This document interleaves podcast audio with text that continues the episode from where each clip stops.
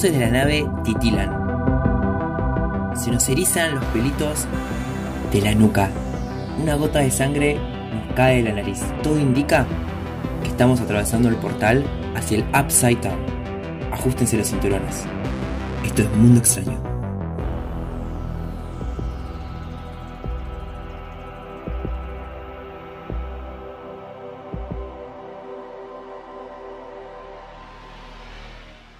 Bienvenidos, bienvenidas, bienvenidas a un episodio más de Mundo Extraño. Un episodio muy especial, es el doceavo episodio y es el último episodio de nuestra primera temporada.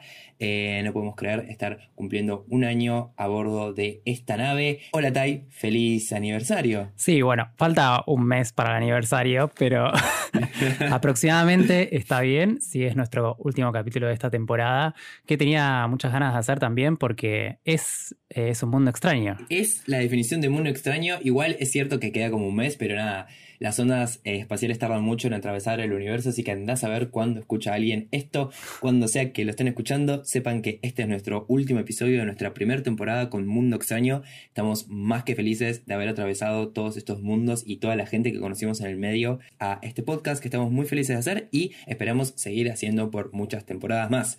Ahora sí, Ahora sí. ¿Por qué decirlo de Mundo Extraño? ¿De qué vamos a hablar hoy, Tai? Vamos a hablar de Stranger Things, eh, gran serie de Netflix que tiene cuatro temporadas el día de hoy. Va a haber una quinta de los hermanos Duffer, Matt and Ross, que son hermanos mellizos, eh, que la verdad que no tienen demasiado hecho, tienen varios cortos, tienen un largo el 2015 y hicieron algunos capítulos de Wayward Pines, que es una serie que es creada por Shyamalan. Eso es todo lo que tengo de su filmografía, digamos. Digamos que el de los hermanos Duffer se han instalado gracias a Stranger Things, que a la vez también funciona, no sé si opinas lo mismo, eh, funcionó en su momento como forma de, de marcar un, cambio en cuanto a la, a la, generación de contenido original de las plataformas de streaming. Como Netflix de repente se instala como Netflix y como creador de contenido, no solamente como plataforma de streaming, un poco gracias al tanque que fue y a la novedad y a, y a todas las repercusiones que tuvo Stranger Things en su primera temporada, allá por el 2016. ¿2016? Sí. ¿Fue? Sí.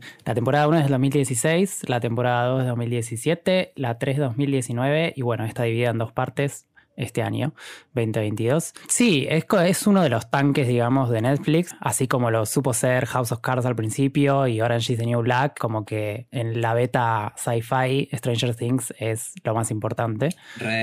La temporada 1 a mí la verdad que en ese momento me gustó un montón, me parece que es una de las más lindas, más cerradita, más explorar este nuevo universo, que hay que decirlo, ellos intentaron presentar este proyecto a varias productoras y los rechazaron como 12 veces hasta que los aceptaron de Netflix. Mirá de quién te burlaste. Sí, y es un poco eso, ¿no? Porque ahora obviamente que se quieren matar. Sí, total. Una de las cosas que más me gusta de la serie es que si buscas como un poco la sinopsis y la descripción, aparece como science fiction, horror, drama, y es como hay algo de todo eso que engloba muy bien, que trae un elemento nostálgico zarpadísimo desde esa intro con las luces en rojo y esos sintetizadores de fondo. Por favor. Digo, hoy en día escuchás sintetizadores y ya pensás en Stranger Things.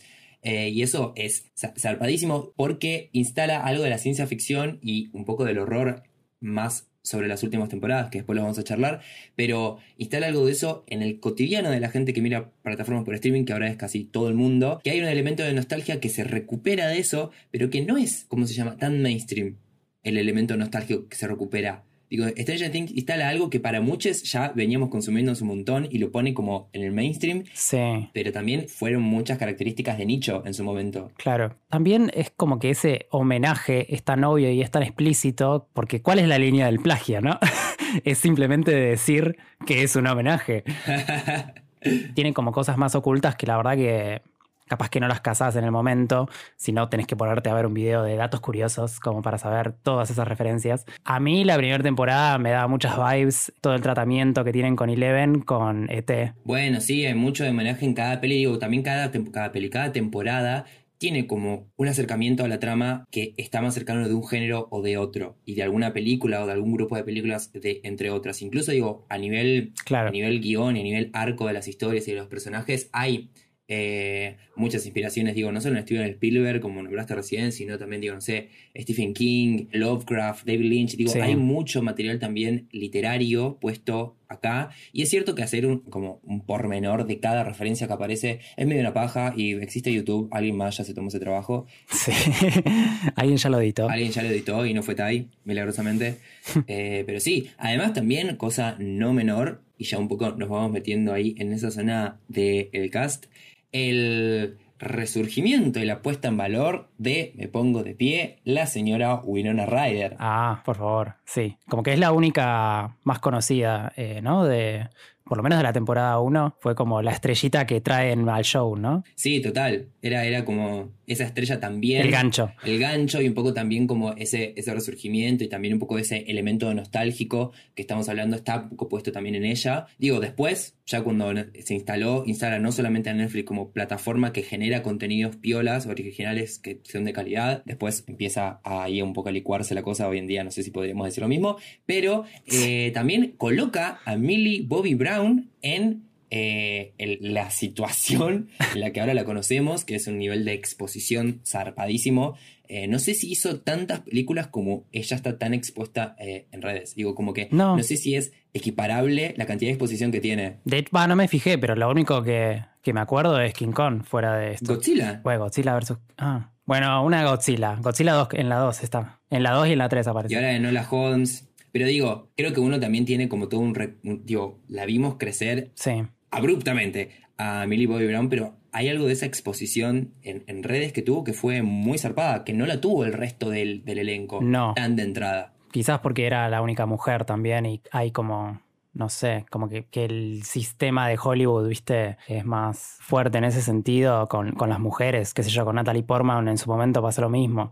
Re, total. Como que hay un nivel de exposición mayor solo por ser mujer. La ponen en ese lugar eh, medio raro también. Sí, porque hay algo que, que es real y que pasa en la serie, que trabajan con pibites muy chicas, o sea, son de la edad que, parecen ser eh, en la serie desde chiques y los vemos crecer a lo largo de las temporadas. Hay algo de eso también, digo, la serie madura, o la- los arcos maduran con los personajes también y los vemos crecer en pantalla, lo cual es fuertísimo y supongo que para ellos también y para los directores y productores también, porque están creciendo y hay algo de hay que explotarlos ahora porque después ya les va a salir barba de no prepuber.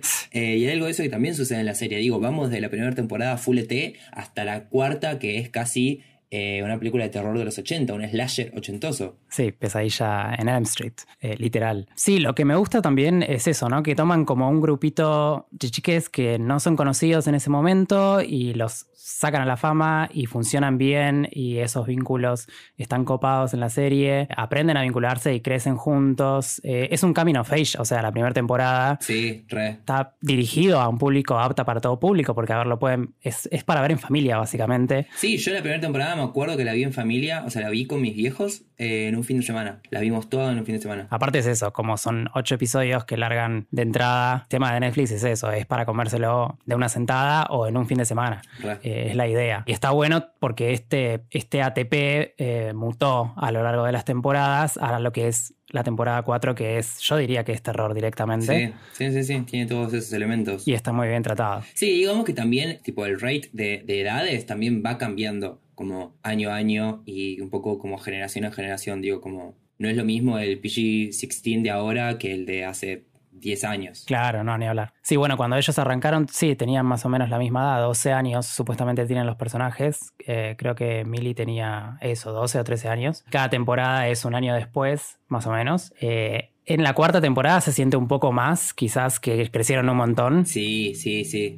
También porque hubo un bache más largo entre la tercera y la cuarta, si bien les ahorró la pandemia de por medio y tipo parte de las filmaciones y Sí. el estreno obviamente se vio retrasado por eso, hay un salto muy grande, pero porque pasa eso también, digo, pasa eso, hay un bache entre pubertad y full adolescencia Sí. que te cambia todo, o sea, te cambia el cuerpo, te cambia la cara, te cambia todo, y eso se nota. Sí, ellos crecen muy rápido y narrativamente no lo pudieron estirar a mayor tiempo tampoco, digamos, porque pasan, creo que pasan seis meses entre temporada 3 y la 4. No, re. Y acá pasaron dos años, o sea, dos años y medio. Pero entras, digo, o sea, te das cuenta, pero también hay un compromiso emocional con el material que te deja como pasar eso y seguir. Igual en ese sentido yo siento que estuvo bastante bien resuelto la temporada 4 con estos flashbacks que le dieron a Eleven y pusieron otra actriz para que haga por momentos de más Sí, chica. Y por otros momentos, como también es Eleven en la cabeza de Eleven, eh, que esté ella tal cual, Lo resolvieron bien. eh, tenía sentido narrativamente, o sea, funcionó. sí, No me sacó tanto. No, no, no, en ese sentido lo resolvieron bien. Cómo garpa el mambo psíquico. Bueno, y ya veo que nos estamos metiendo ahí por ahí, así que reacomodemos antes de meternos temporada por temporada para un pequeño breve resumen, apreciaciones de esas cosas y hablar bien. Igual asumimos ya que todo el mundo ha visto esta serie, así que no vamos a andar con demasiados rodeos alrededor de los spoilers, pero para andar un poquito en presentación de personajes y bueno, temporada a temporada se fue sumando cast y fuimos perdiendo miembros también de este cast, así que antes de sumarnos a eso, yo quiero tirar una teoría Sí. que veremos al final si estás de acuerdo o no, si se cumple o no, A ver. pero yo siento, y lo voy a decir ahora, que Stranger Things nos ha dado a lo largo de estos años algo que Marvel nunca nos terminó de dar, que es, y lo voy a decir con todas las letras, mutantes. X-Men. Por fin, Sí. vieja.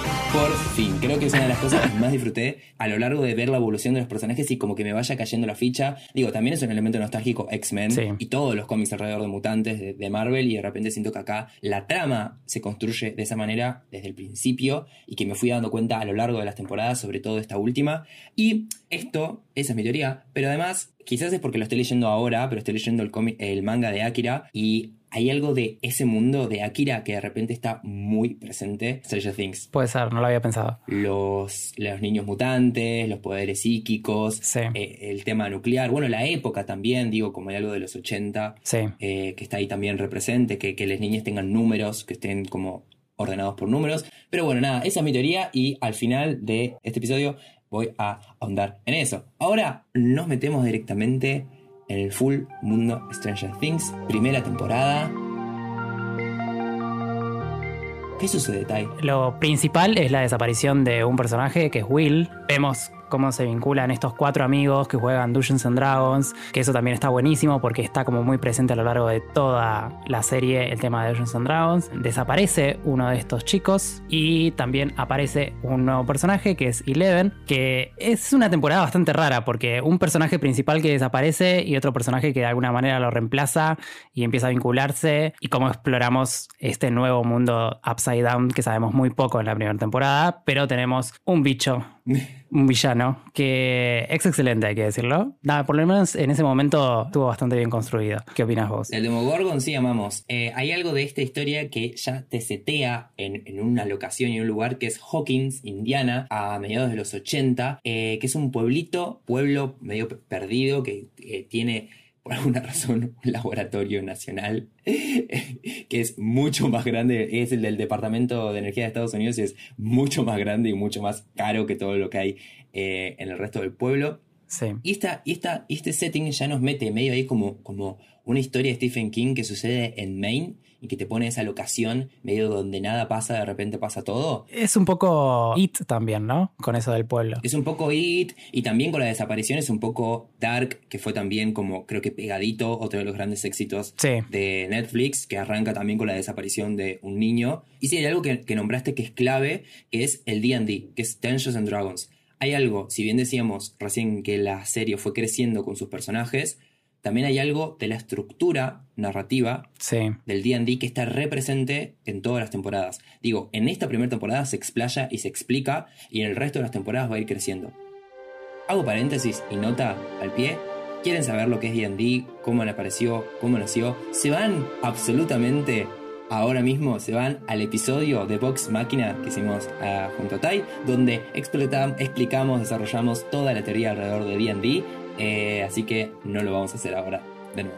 no lo vamos a repetir. También lo que me gusta es que está toda esa construcción a través de D&D y que Dustin usa para explicar muchas cosas que suceden en la serie, ¿no? Todos los villanos que nombran terminan saliendo de personajes de villanos de D&D que ellos jugaban en campañas, así que eso está bueno. Sí, y también la misma idea de campaña. Digo, la misma idea, uno arranca con una party Sí. de nivel bajo, eh, pelea contra un, un, jefe de mazmorra, digamos, más o menos para el nivel que uno tiene, después se enfrenta a otra organización o a otro villano más importante, y así, así, hasta que uno va recorriendo todo el mapa, expande todo el mapa y va enfrentándose a villanos cada vez más poderosos, hasta que finalmente uno se enfrenta al villano de todos los villanos. Claro. Eh, que es un poco lo que sucede en todas las temporadas de Stranger Things. En esta primera tenemos a, del Demogorgon como primera primer villano, que ya de por sí parecía bastante peligroso, y después Sí. a lo largo de las temporadas nos enteramos que hay, Hay peores. hay más.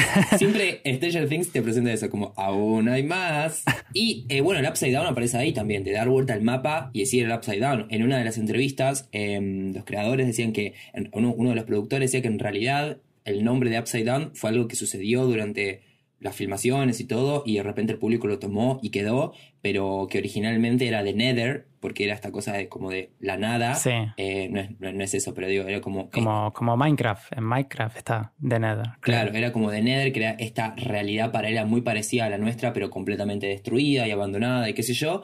Pero pegó tanto esa idea de, del otro lado o del reverso que lo dejaron, Sí. que continuaron con esa teoría, digamos. Y sí, muchas de las cosas que se explican fue a través de D&D. Que aparte está bueno que sea el mismo pueblo de Hawkins en esa otra versión. Sí, después nos enteramos como cómo aparece y por qué. ¿Cómo sucedió? Sí, Sí, pero en principio pareciera ser eso, pareciera ser como El lado B. el lado B, el lado oscuro, sí, de la realidad que conocemos. De esta primera temporada, quizás a mí me gustaría hablar un poco del personaje de Will, que es un personaje que se construye no estando, que se construye por su contexto, digamos. Total. Y también me sorprendió cuando hice el rewatch eh, descubrir que el tema de, su identidad y de por qué él es más raro que el resto estaba planteado desde la primera temporada. Que no, la verdad que me había olvidado y no me había dado cuenta. Fue como uno de los temas que se hablaron de la última temporada, es si Will es gay, es queer o qué, eh, o qué, onda su identidad. Y en esta temporada, ya desde la desaparición, la madre plantea en la oficina con Hopper que es un chico con una sensibilidad particular y que recibe bullying de alguna manera por esa sensibilidad. Yo no sé si en un momento, en un momento lo dice, queer. Sí, se plantea, di- sí dice queer, gay, no sé qué dice. O sea, en la primera temporada dice queer que yo no me, que yo en la primer visionado no me di cuenta y ahora en el rewatch sí lo vi que dije, ah, ok, lo dicen. Entiendo que no queer en el sentido que queer de extraño, de lo weird. tenemos nosotros ahora, sino queer en el sentido de raro. Pero igual no sé si en la traducción decían gay. No, no, no sé, no lo miro subtitulado, pero. Sí, creo que en subtítulos decía. ¿Cómo gay. decir gay?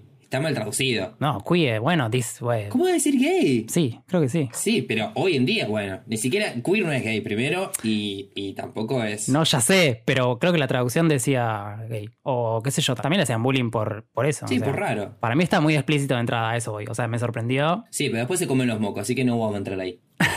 Vamos a entrar ahí dentro de un rato. Bueno, sí, Will es quien desaparece y eh, su madre, Joyce, es la que mueve todo lo que puede mover para encontrarlo. Eh, me gusta cómo las cosas van para, sucediendo en paralelo en esta temporada, como el, em, eventos extraños van sucediendo en Hawkins que parecen aleatorios y separados, se terminan aunando Sí.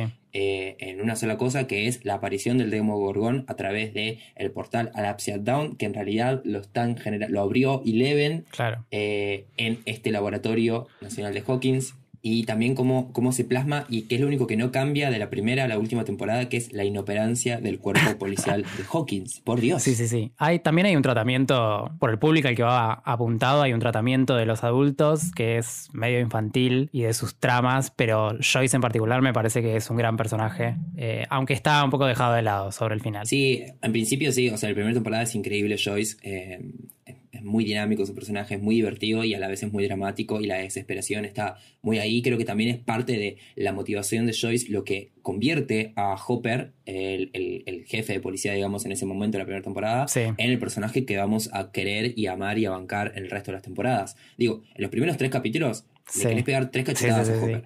Va, lo hace, lo hace mover, lo saca de ahí, de su situación cómoda de sheriff tipo los Simpsons, ¿entendés? Sí, sí, jefe Gorgory. Sí, sí, total. También por su vinculación, va, él eh, investigando la desaparición de Will, resulta que estuvo siguiendo pistas que en realidad De Eleven. lo llevaban a Eleven y su relación particular con Eleven que se va desarrollando a lo largo de toda la, toda la serie. Que eso también sí me gusta bastante. De la última temporada en particular, que es, es ese vínculo padre que tiene Eleven con Hopper y también con el, con el doctor. Sí, hay una pregunta muy general alrededor de los adultos, del rol de los adultos en toda la serie. Digo, como hay una visión muy de no se enteran del mundo de los niños porque lo- los menosprecian o, o digo como Sí. lo, lo tratan eso como un mundo muy infantil, cuando en realidad son ellos los que están moviendo todo, digo, son, y en la última temporada creo que se nota un poco más como le- les confían más la posta de poder resolver las cosas que antes no, no lo hacían. Pero sí, sí, casi todas las familias, digo, cuanto más perfectas, estoy haciendo comillas, Sí. parecen las familias, más estúpidos son los padres. Sí, sí, sí. Los padres de Nancy y Mike, por ejemplo.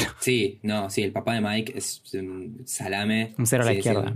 absolutamente nada, nulo. Eh, pero bueno, cuestión que entre un niño que desaparece, otro que aparece, cubren los experimentos desarrollándose en el laboratorio de Hawkins. Nos enteramos que Eleven tiene poderes psíquicos y que es parte de esos experimentos. Y con su ayuda logran rescatar a Will que había quedado atrapado en el Upside Down. Hasta ahí en la primera temporada cierra perfecto y a la vez nos abre todo un mundo posible de todo lo que está por suceder. Porque lo que tiene bueno la serie es que arranca con un montón de cosas ya empezadas Sí. y no te las explica, te las va explicando a medida que avanza la trama. Así que ahí pasamos a la segunda temporada que sucede, ¿qué? Tai.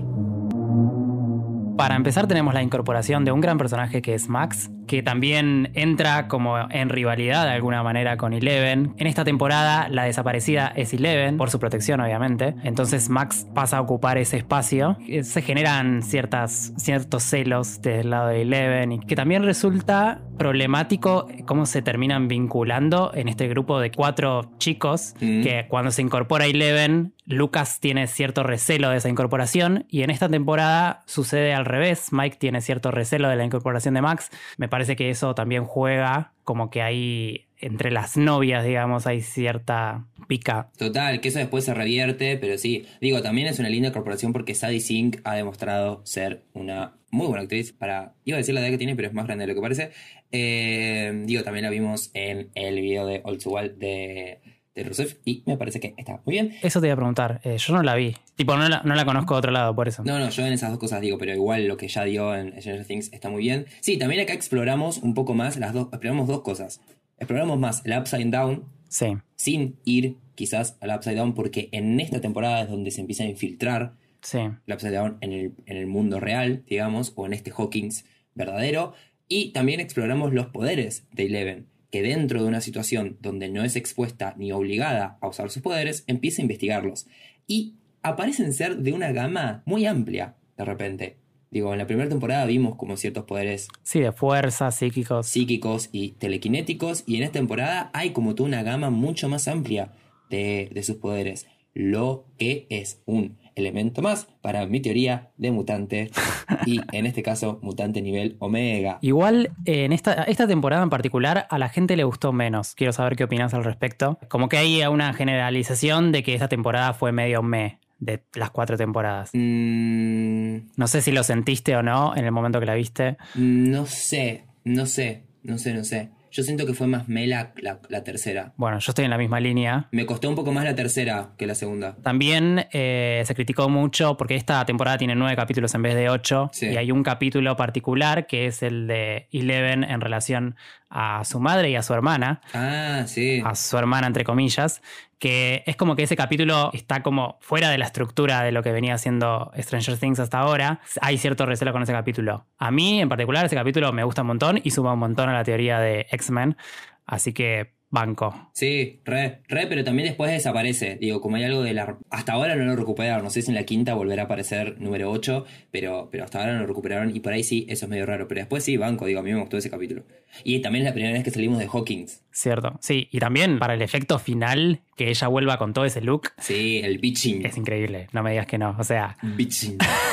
por favor. Bien, ahora también descubrimos, digo, en esta temporada descubrimos que hay un villano, más allá del Demogorgón. Sí. eh, que, que su objetivo es infiltrarse en Hawkins y destruirlo. Y lo hace a partir de Will. Así es. quien ha quedado traumadito después de haber pasado una temporada en Upside Down. Sí, ¿quién no quedaría traumadito igual? Eh, sí, sí, hay una suerte de espía doble con Will que está muy bien jugado. También él, al final de la primera temporada, escupe esa especie de babosa que termina siendo un Demogorgon. Re, es cierto, me he olvidado. Demodogs, en Demodog, ¿no? ¿Era este? Sí, sí, sí, porque va evolucionando a lo largo. Eso es medio evolución. La película Evolución, ¿te acordás? Sí, me recordé de esa película, me recordé de esa película de Evolución, que no tiene nada que ver con Stranger Things, es una cosa mucho más No. bizarra, matan a los bichos con Head and Shoulders. Pero sí, tiene, tiene eso. Está la presencia de, de Mansplayer ahí atrás con Will eh, poseído y la mente colmena. Pero en términos prácticos, eh, los villanos son los perros de Demogorgon. Sí, También lo que me gusta de esta temporada es cómo se va desarrollando la relación entre Dustin y Steven. y sí, re, bueno, no hablamos de eso en la primera temporada, pero bueno, sí, está bueno traerlo ahora. Steve es un personaje que en las primeras dos temporadas me parece un imbécil. Es que lo es, que creo que es uno de los mejores personajes justamente porque vemos desarrollarlo y hacer un, su arco de redención de alguna manera. eh, está muy, es el más presente de todos, si se quiere. Re, ese es como más marcado, pero igual hay algo que me pasó ahora en el rewatch que me di cuenta que entiendo ese arco en las últimas temporadas y viendo hacia atrás me cobra sentido, pero la realidad es que en la primera temporada, o sea, Es un boludo. hay, en la segunda temporada y en la tercera hablan mucho de él como que era el rey del Sí. colegio, que era el más capo, que era el qué sé yo y papá, papá. Y yo en la primera temporada no lo vi, no vi eso. Como vi, vi que era un langa con, con, ¿cómo se llama? Nancy. con Nancy, vi que era un langa con Nancy y qué sé yo, pero no vi que era este atleta capo rey del colegio. Enti- lo entiendo porque después lo mencionan, pero como que se rompe muy rápido, digo, al tercer, digo como, como que se había, había estado con un montón de minas y qué sé yo, como que eso no lo entendí. Creo que también porque es un personaje que es un estereotipo, entonces tampoco hace falta remarcar tanto. Hay, tiene un grupo y una situación en la que Claro, es popular, está esa, esa situación particular de Barb, de la fiesta, de cómo ella está con él. En ese descuido, Barb desaparece. Es como. Bueno, pero eso voy, digo, en- está bien, está bien, está bien, a eso voy, pero para eso voy a ponerle esa fiesta. Si sos un chabón popular del colegio, llenás tu casa de gente. Claro, sería una re fiesta. No hay tres gatos locos. Pero era privada, era una fiesta privada. Buah.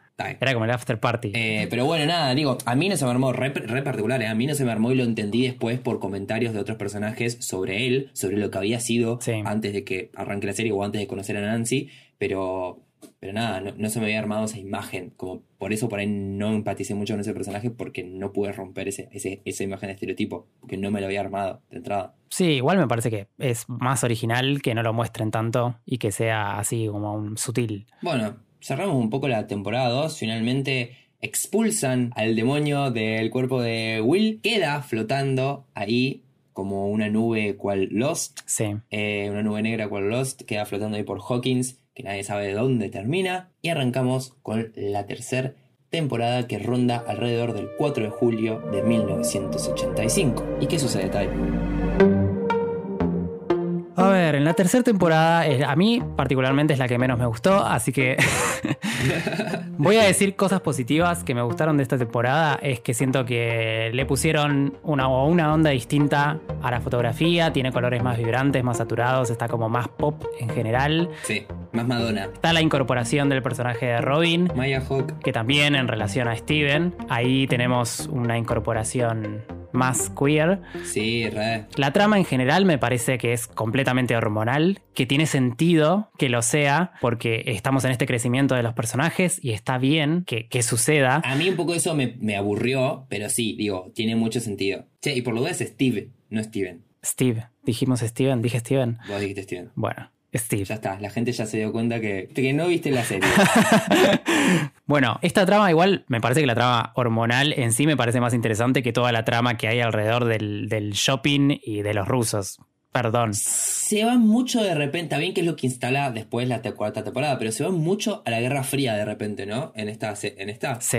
Igual entiendo, es la época, tiene que estar, pero siento que en esta temporada en particular los adultos son todos un chiste, sí. que incluso los villanos, ese, ese ruso Terminator es cualquiera. Es muy Terminator además. Es como muy Terminator. Por eso, es como que toda la temporada tiene ese tratamiento que es raro porque hay algo de terror en esta temporada que es, a ver, están poseyendo gente, no sé cómo se dice. Sí, sí, sí, sí. O sea, eh, The Mad Flayer está ocupando cuerpos, está invadiendo cuerpos, que después es toda esa gente que se muere. Que se desintegra directamente. Digo, es un asco. Claro, digo, están pasando cosas con una carga que no se reflejan en la serie en sí, en la temporada en No, general. re. como que quedaron demasiado sin días hasta que en los últimos dos capítulos todo eso converge y, ti- y tipo forma como una sola cosa, pero igual Sí, digo, todo lo que le pasa a Billy es súper, muy interesante. Como toda esa, esa trama oscura alrededor de cómo. Bueno, Billy es otro personaje que yo, la verdad,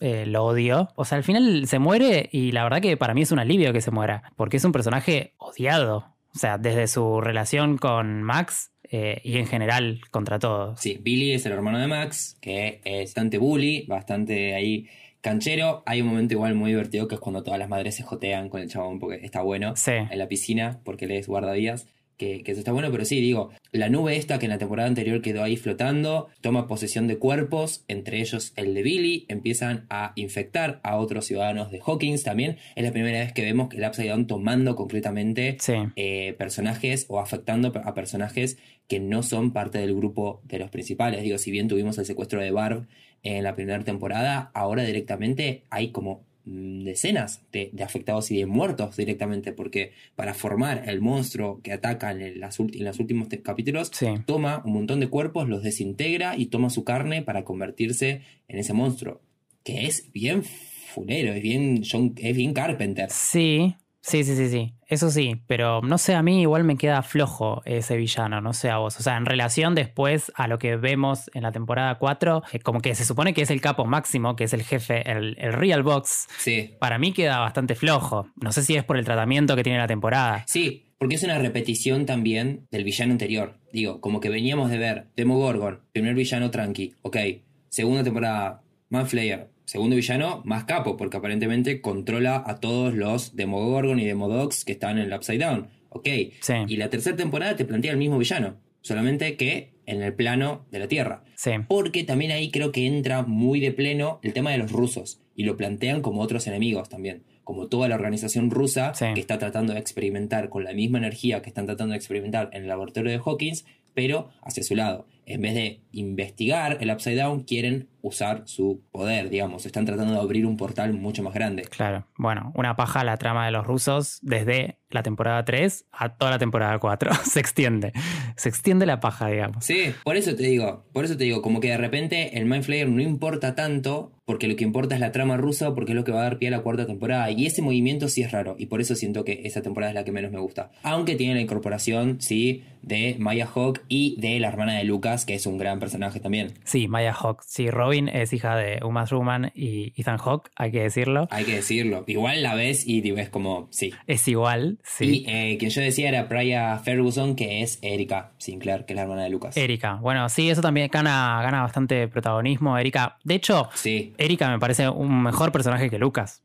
O sea, Lucas, por mí, sacalo, borralo, que no me importa nada. Sí, absolutamente. Que traigan a Erika. por favor, espero, espero que la desarrollen mucho más en la temporada 5. Re, re, re. Y a la novia de eh, Dustin. Y a la novia de Dustin, que es una incorporación bastante tierna y linda con, con la canción de Never Ending Story. Sí, Never Ending Story.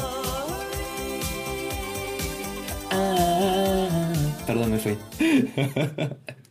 Eso también, la música a lo largo de todas las temporadas tiene protagonismo, eso me gusta. Sí, re.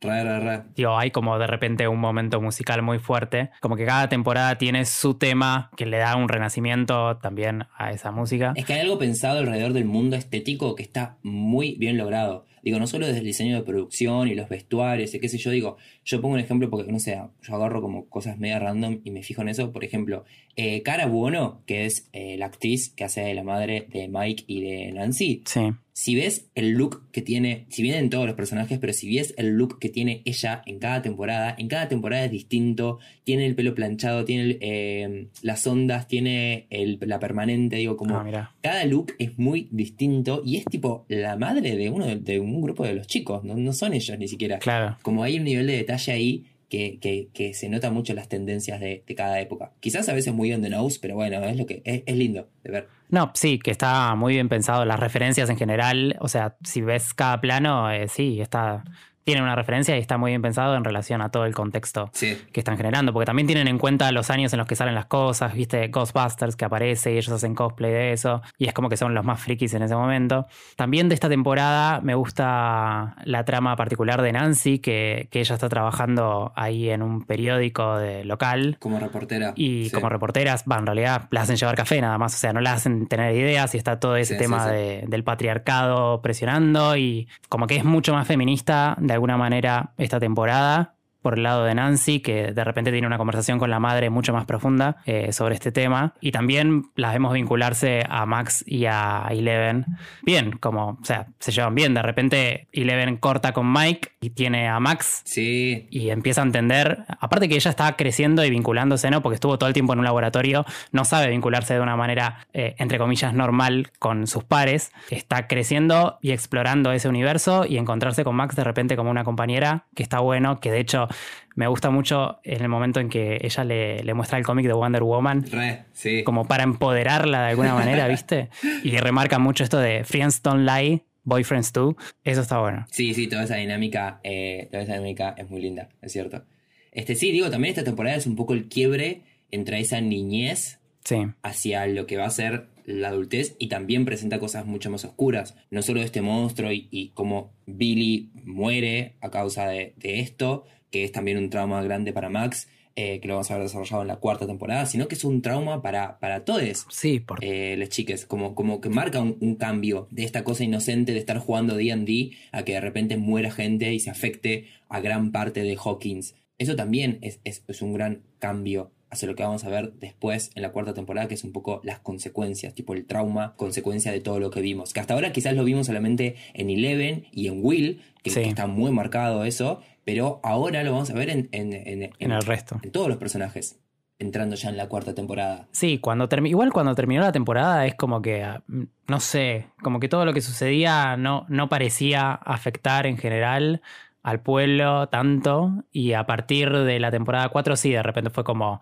fue un antes y un después, ese, ese final, ese sacrificio de todos los que murieron y lo vemos particularmente en Max, es verdad, con su hermano, sí. Que bueno, que es lo que da pie a que ella sea más sensible a Vecna. Sí.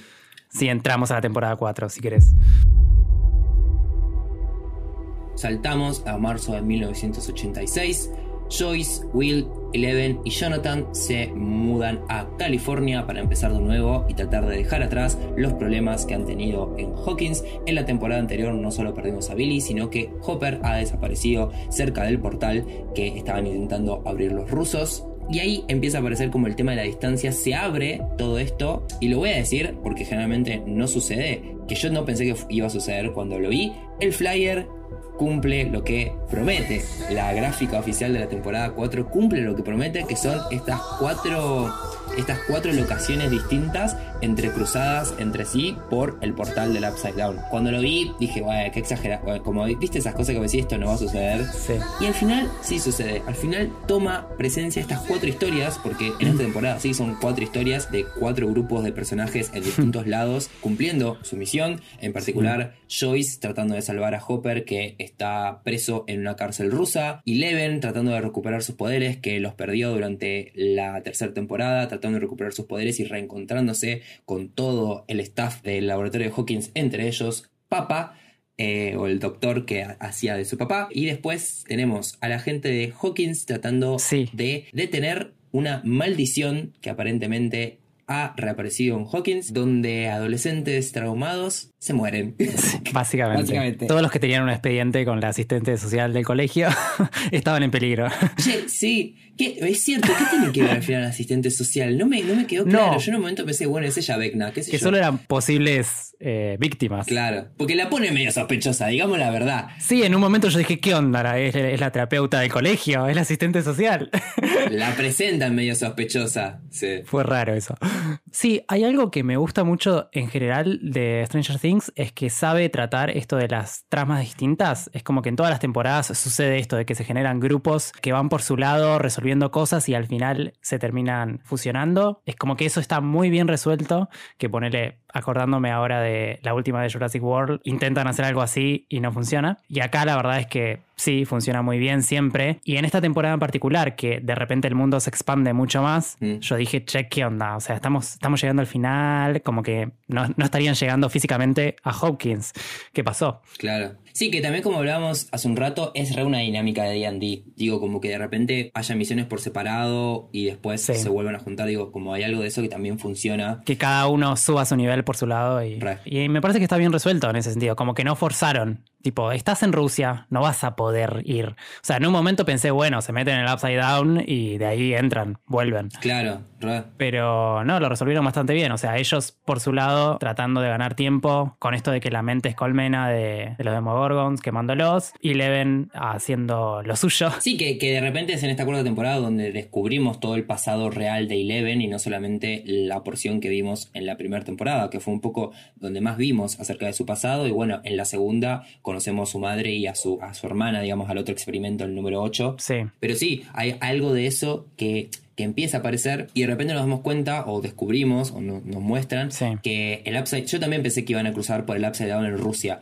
pero no, no hay un Upside Down en Rusia porque el Upside Down está anclado a Hawkins en una fecha específica que es cuando el portal se abrió que es donde vamos a descubrir después que fue también el, nacimiento de Vecna. Eso igual queda así medio abierto, digamos. O sea, sabemos que el Upside Down está anclado en el tiempo, de repente, son dos años antes, o tres. Sí, en, el, tiempo que tenemos la primera temporada, ¿o no? Claro, bueno, pero ellos no explican por qué sucede eso.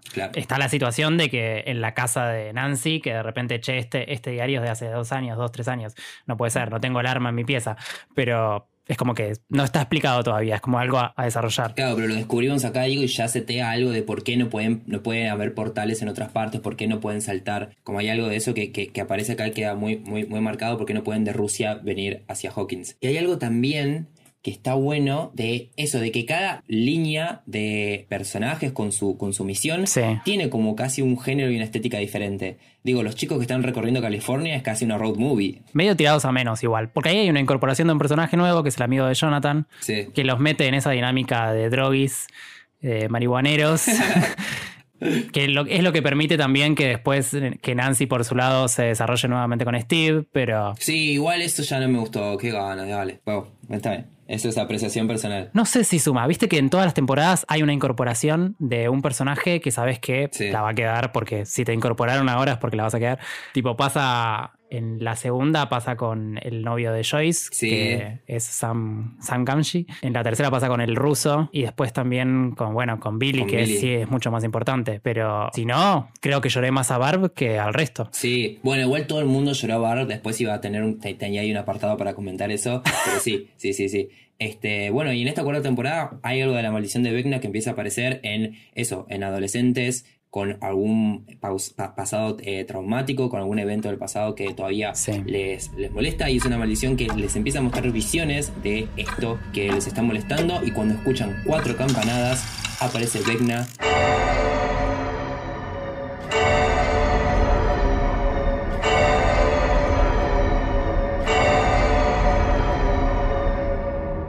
Y los mata, los hace flotar en el aire, que todas sus articulaciones se doblen y se mueran. Lo que plantea esto, que es interesante, es que una de las chicas que se muere, Chrissy, se muere en el tráiler de otro de los personajes nuevos, las nuevas incorporaciones que cumple con la regla que acabas de decir.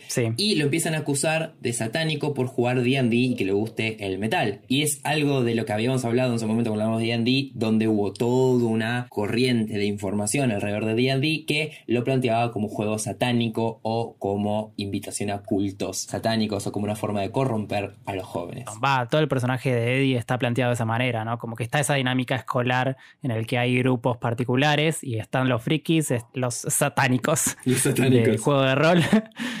y están los demás grupos. Y está buena la relación que se da entre Eddie y Chris, ¿cómo se llama? La... Chrissy. Sí, que ya en varios, que en varias entrevistas dijeron que habían grabado ya primero las muertes. Claro. Sí. Y que después grabaron la escena donde ellos hablan y que los se quisieron matar porque dijeron, uy, hubiéramos hecho, hubiéramos hecho esta, pareja, hubiéramos explotado esta pareja. Que tenían una re linda dinámica y de repente ya la mataron, así que no podían hacer nada. Sí, sí, sí. En general, la temporada 4 es de terror. A mí el primer capítulo, la verdad, me gustó un montón que se haya muerto de esa manera. Fue increíble, fue como, ok. Aparte arranca con Eleven matando nenes. Sí. o sea, hello. Es como que te, vamos, te plantea eso, que después te lo desarrolla y, ves la realidad de lo que sucedió, pero es como muy oscura para de entrada. Además, todo lo que está pasando Max, ¿no? Que, que es una de las víctimas de Vecna y tienen que ir a salvarla. Sí, y aparte en su vestuario también es como que tiene colores mucho más opacos, si se quiere, y mm. cuando empieza a estar con el resto del equipo es como que vuelve a sus colores más saturados.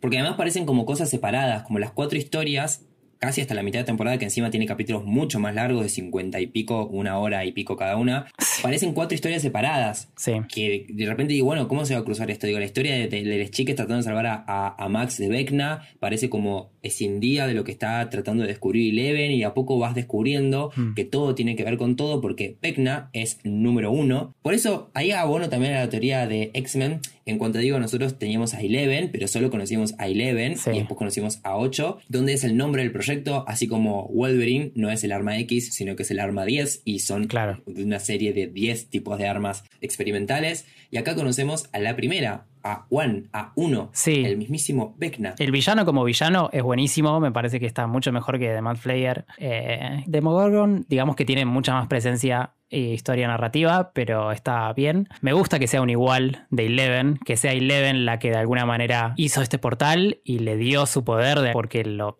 tiró a este Upside Down, en el que Vecna vio caos, digamos, y lo reorganizó, porque hasta entonces no era Hopkins el ¿no? Upside Down. Claro, claro, lo ancló a una. Claro, de repente como que fue anclado a, a Hawkins en ese momento, con su incorporación al Upside Down. Y desde ahí moviendo los hilos, digo, literal, porque está obsesionado con las arañas, hay algo de esa Claro. cosa de telaraña y de controlar los hilos desde un solo lugar que está representado en el personaje. Y que también, bueno, su manera de atacar todo suma a que es un espejo de, de Elm Street. Sí. Y de hecho e- está el actor que hace de Freddy Krueger, que hace de Victor Krill acá. Ah. Que sí, los, los hermanos Duffer decían que nada, ellos escribieron el personaje y les llegó un tape de Robert Englund, como leyendo una parte de, de ese diálogo y obviamente que le dijeron sí, o sea, vení ya, porque, porque es increíble, o sea, sí, está reescrito para este chabón. Eso me, eso me gustó mucho porque aparte toda la temporada tiene como todo ese tratamiento y que incorporen... Es esto de la referencia obvia, del homenaje obvio, explícito, que bueno, ya está, pasa a ser un, pasa a ser un homenaje, pero por no decir el choreo.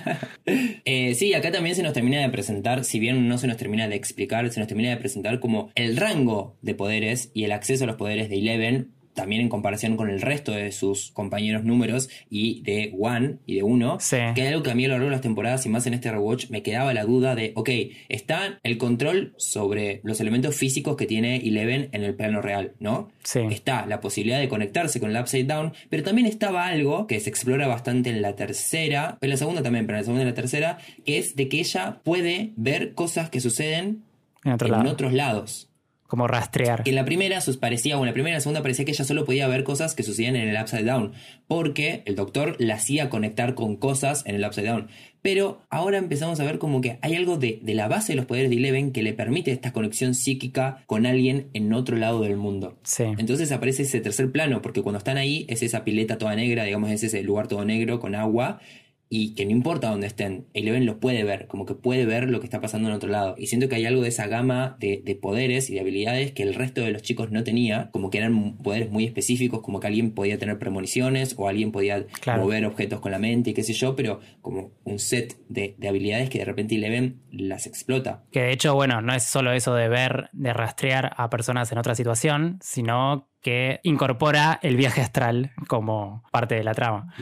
Eh, ahí está, viaje astral, re, sí. Porque se mete, se mete en la mente de Max para ayudarla desde la loma del orto. También, digo, hay algo de eso que me hizo acordar mucho a. bueno, muy, muy vaga, igual me referencia porque nada que ver a nivel estético ni nada, pero a Legion, siempre, siempre hablo de Legion, Sí. pero a Legion porque es una de las series que más se metió con esta idea de, de jugar con los poderes psíquicos realmente, que pre- permite un rango Sí, sí, sí. eh, visual para laburar tremendo, porque estás dentro de la mente de un personaje que está dentro de la mente de un personaje y algo de todo ese juego está buenísimo. Ahora, Bueno, que tiene mucho de Wanda. con- eso. po- o sea, pobre Max, tener a dos mutantes nivel omega cagándose a piñas dentro de tu cabeza, mamita Sí, sí, querida. sí. No, ¿cómo no, cómo no, cómo no vas a terminar mal? No, mal. Total. ni Kate, Total, ni total. Kate Bush te puede salvar de Ni eso. Kate Bush. Bueno, esa es otra de las grandes cosas que logra Netflix y Stranger Things puntualmente con, con esa masividad que tiene, que es volver a poner en el top Sí. 5 de canciones una canción de Kate Bush de los, de los 80. Temón, aparte. Agradecidos todos los trolos. Eh, a mí particularmente igual, eh, hablando de cómo utilizaron esta canción, que de hecho está presente en el primer episodio y que es parte de la narrativa, obviamente, porque es la que lo salva a Max de, de Vecna en el episodio 4, eh, que igual me parece que yo le hubiera dado más presencia en la banda sonora. Aparece bastante, pasa que la gastás igual también, si el pobre la piba está escuchándola todo el tiempo. No, pero a ver, la nombran mucho, eso sí, pero escucharla, la escuchás en el primer episodio a todo volumen. Y en el cuarto la escuchás, pero a un nivel dentro de la banda sonora siento que no le dieron tanta prioridad. Claro. Eh, que eso me la bajó. Había que pagarle, pero no claro, que eso me la bajó porque yo esperaba que le den todo el volumen. Pero bueno, Claro. nada, una boludez igual, porque después con Master of Puppets eh, sí sucede de Metallica. Claro. Y Eddie. Sí, sí, sí. Sí, hay algo de lo sonoro que lo decías vos igual hace un rato que está muy presente en toda la serie y en esta cuarta temporada como que termina de explotarse. También siento que es como un mimo o un regalo que se dan los propios directores. Sí, sí, ni Como de poner cosas de los que ellos son fanáticos. Es lo que todos haríamos igual. Si pudiéramos, ¿no? Digo, si tuviéramos los derechos para meter todas esas referencias. Sí, bueno, re, re, re, re. Bueno, y ya un poco cerrando y para hablar un poco de- del futuro, de lo que imaginamos que viene para Hawkins, ¿qué canción te salvaría de Vecna? Yo sabía, yo sabía que esta pregunta iba a estar, así que la pensé antes. Sí. Asa. Eh, tengo dos opciones o tres opciones. Eh, una sería Braveheart de Digimon. Oh, sí, claro que sí. Eh, y si no, tengo también con esto de que, viste, que Max usa un Walkman para escuchar. Sí. Eh, yo escuchaba mucho en mi Walkman en aquella época eh, Cranberries o Era. Cranberries. Sí, que aparte lo, lo- lo escuchaba mucho jugando al Sega, tipo jugando al juego de, de las gárgolas y de fondo tenía eso. Eh, así que creo que me salvaría eso. ¿A vos? Ahí va. Eh, yo tengo un rango muy amplio entre dos canciones. Una sería El Tesoro de Él mató a un policía motorizado. Ah, paso todo el día pensando en vos. Y la otra, ya yéndonos, un buen hitazo de la Rosalía. Me salva de cualquier. O sea, correré de Vecna, pero con estilo. Con altura. Con altura, por supuesto. Eh, así que sí, un poco eso. Este, bueno, ya que estamos hablando en- en- de esta onda, personaje favorito hasta ahora de la serie. Ah, ese no lo pensé. Em, Dustin. Dustin, sí, tenés muy onda Dustin. No hace falta decirlo vos. Yo, desde el momento que le pusieron un arma en las manos, Nancy Wheeler de acá a la China. Absolutamente. No hay nada más que me guste que estar esperando el momento de la temporada en el que Nancy saca un arma y apunta a alguien. Sí, sí, sí. La verdad que suma un montón. Suma un Hay que montón. decirlo. Así que bueno, esto fue algo de todo el resumen. Eh, esta cuarta temporada no es la última, pero ya saben que cuando salga la quinta, quizás en el 2024, van a poder volver a este podcast a hacer un resumen de todas las temporadas que hemos charlado hoy acá, con varios detalles que se nos están escapando. Pero ahora me gustaría charlar un poquito de misceláneas y qué es lo que esperamos para la quinta temporada. Yo ya realicé mi teoría alrededor de X-Men, Akira eh, y esas referencias dentro de esto y cómo esta serie nos ha dado los mutantes que tanto nos merecemos. Algo que quieras así destacar también de, de todo Stranger Things, Tai. No, eh, que me parece que no se la juegan con el tema de las muertes. Yo me parece que era necesario que muera un personaje en esta temporada como para hacerlo. Como más principal. Sí, para mí Max tendría que haber muerto ahí. No se la bancaron. No se la bancaron. No se la bancaron, no, es cierto. Sí. No decían que Will era troll o no van a decir, no van a matar a Max, boludo. Bueno, pero lo de Will está ahí. Está casi ahí. Está fresco. por ahí en la quinta sucede. Está por salir. Ojalá le pongan un novio. Todos tienen un novio menos él. Bueno, igual, cosa también. Bueno, no sé. Ojalá. Eh, sí. Estaba pensando en Maya Hawk, pero claro. sí. Es que ya a esta altura deberían. Sí, eso, que me parece que no se la terminan de jugar con las muertes, que hubiera estado bueno que acá lo hagan. Eh, entiendo que van a desarrollar todo eso en la quinta de todas maneras. Además, con lo bien que le sale, o sea, no sé si lo estaban esperando, pero la primera muerte que pusieron, que fue la de Barb, que fue horrible, Sí. tremenda, generó todo un revuelo en redes que eh, le hizo ganar a mm, eh, Shannon Purse, es la, la actriz, le hizo ganar el Emmy a Mejor Actriz eh, Invitada en Drama. O sea, Claro. Y o sea, estuvo un capítulo nada más, porque murió en el primero o en el segundo, no sé. Claro, digo, como de repente, de repente además fue todo el chiste de que, de que Nancy se fue a culiar y la amiga se murió por eso. Sí, sí, sí. sí. Barb deserves better. sí, sí, sí. No, sí, eso. eh, también desde la línea narrativa que los Duffer dijeron que supuestamente esta temporada era como eh, el Imperio contraataca, que les iba a salir todo mal. Y si les va a salir todo mal, hace que se muera alguien importante, porque si no. Claro. Está bien, Eddie es un personaje que llegas a querer y lo vas a extrañar. Y tiene impacto porque va a tener impacto en Dustin en la próxima temporada. Pero no sé, yo esperaba que se la jueguen más en ese sentido. Y espero que lo hagan para el final. O sea, sí, ya fue. Bancátela, matame a alguien. Re, sí, yo creo que sí. Digo, también la cuarta temporada fue muy eh, diversa en cuanto a los escenarios que nos presentaron, personajes que aparecieron y calidades de personajes. Digo, toda la parte de Sí. la casa de la novia de Dustin, Sí, que sí, no me acuerdo el nombre de la piba, pero Susi, creo que es. esa casa, digo, de repente parecía una película de Wes Anderson. Sí, sí, re. O sea, Los personajes, además, sí. Sí, como los personajes súper explotados, como súper histriónicos, como no sé, de repente fue como eso. Y fue como, ok, de una es divertido, pero ¿de dónde sale esto? Eh, así que sí, en una entrevista los, los directores dijeron que con esta quinta temporada, que va a ser la última, quieren como ir directo al conflicto porque termina la cuarta, termina con eh, directamente el Upside Down rompiendo todo Hawkins y, y- y invadiendo todo Hawkins, así que va a haber, va a haber menos introducción y van a ir directamente al, al conflicto, se van a dar las últimas revelaciones, porque es cierto que no sabemos absolutamente todo y hay que ver si nos los explica, medio como Dark, que en la última temporada te cierran todo y te, lo- te lo explican, Sí.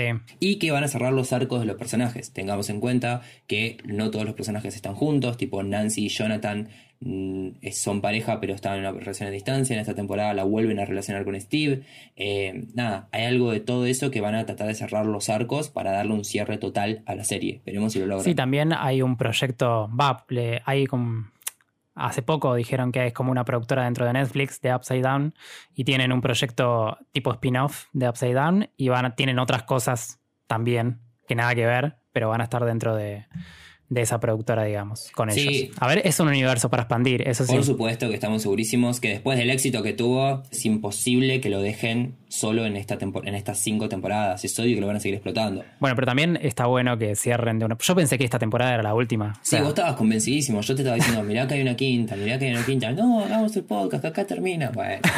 Lo bueno es eso, que van a poder volver cuando salga, antes de que salga la quinta, van a poder volver acá, ver todo este resumen que hicimos y darle play con completa tranquilidad. ¿Algo más que querramos decir? Nada más por mí. Yo creo que hay mucho más para decir, pero que hemos hecho un lindo recorrido a lo largo de este podcast que está cumpliendo su primer aniversario, el fin de la primera temporada. Hemos hecho 12 increíbles episodios que les invito a escuchar en Spotify y en todas las plataformas. Esto es, fue y será Mundo Extraño. Gracias por navegar con nosotros en esta nave que día a día va creciendo un poco más. Es importante para seguir creciendo el apoyo de todos quienes nos están escuchando. Han sucedido muchas cosas nuevas desde el último podcast a este. Entre esos, hemos sacado toda una línea de merchandising que incluye stickers, libreta, anotadores, eh, señaladores y un montón de cosas con las ilustraciones increíbles, originales de mi compañero, jefe de operaciones técnicas, Tayel. ¿Cómo te encontramos, Tai, y cómo llegamos a todas estas ilustraciones? Eh, me encuentran en Instagram, en taller.nicolás. Ahí van a ver todas las ilustraciones. También en el Instagram de una novela extraña, extraña, porque no hay N. Síganos en Twitter también, Mundo Extraño Pod. Y algo más, el newsletter. el newsletter que también lo pueden ahí encontrar en los links de las redes. Eh, atentos a cuando nos vamos a ir encontrando la- en distintas ferias. Ya sucedieron un par y estuvieron muy buenas, así que la idea es seguir participando y poder romper un poco esta idea de que no seamos solo voces en el ciberespacio, sino que nos puedan conocer, dar un abrazo, una piña o lo que sientan después de escuchar nuestros episodios. Yo soy Lauta, a mí me encuentran como arroba satlauta. Porfa, vayan a buscarnos en las redes, búscanos en Spotify. Si ya nos están escuchando desde ahí, le dan clic eh, a la campanita, le dan clic a votar y ponen las estrellitas que ustedes consideren. Yo opino que un 5, pero lo dejo a su criterio. Nada. Pasamos a cargar nafta, salimos del Upside Down. Yo adopté un Demo Dog, así que veremos en qué parte de la nave lo metemos. Y nos vemos la próxima. Hasta luego. Esta experiencia forma parte de una novela extraña.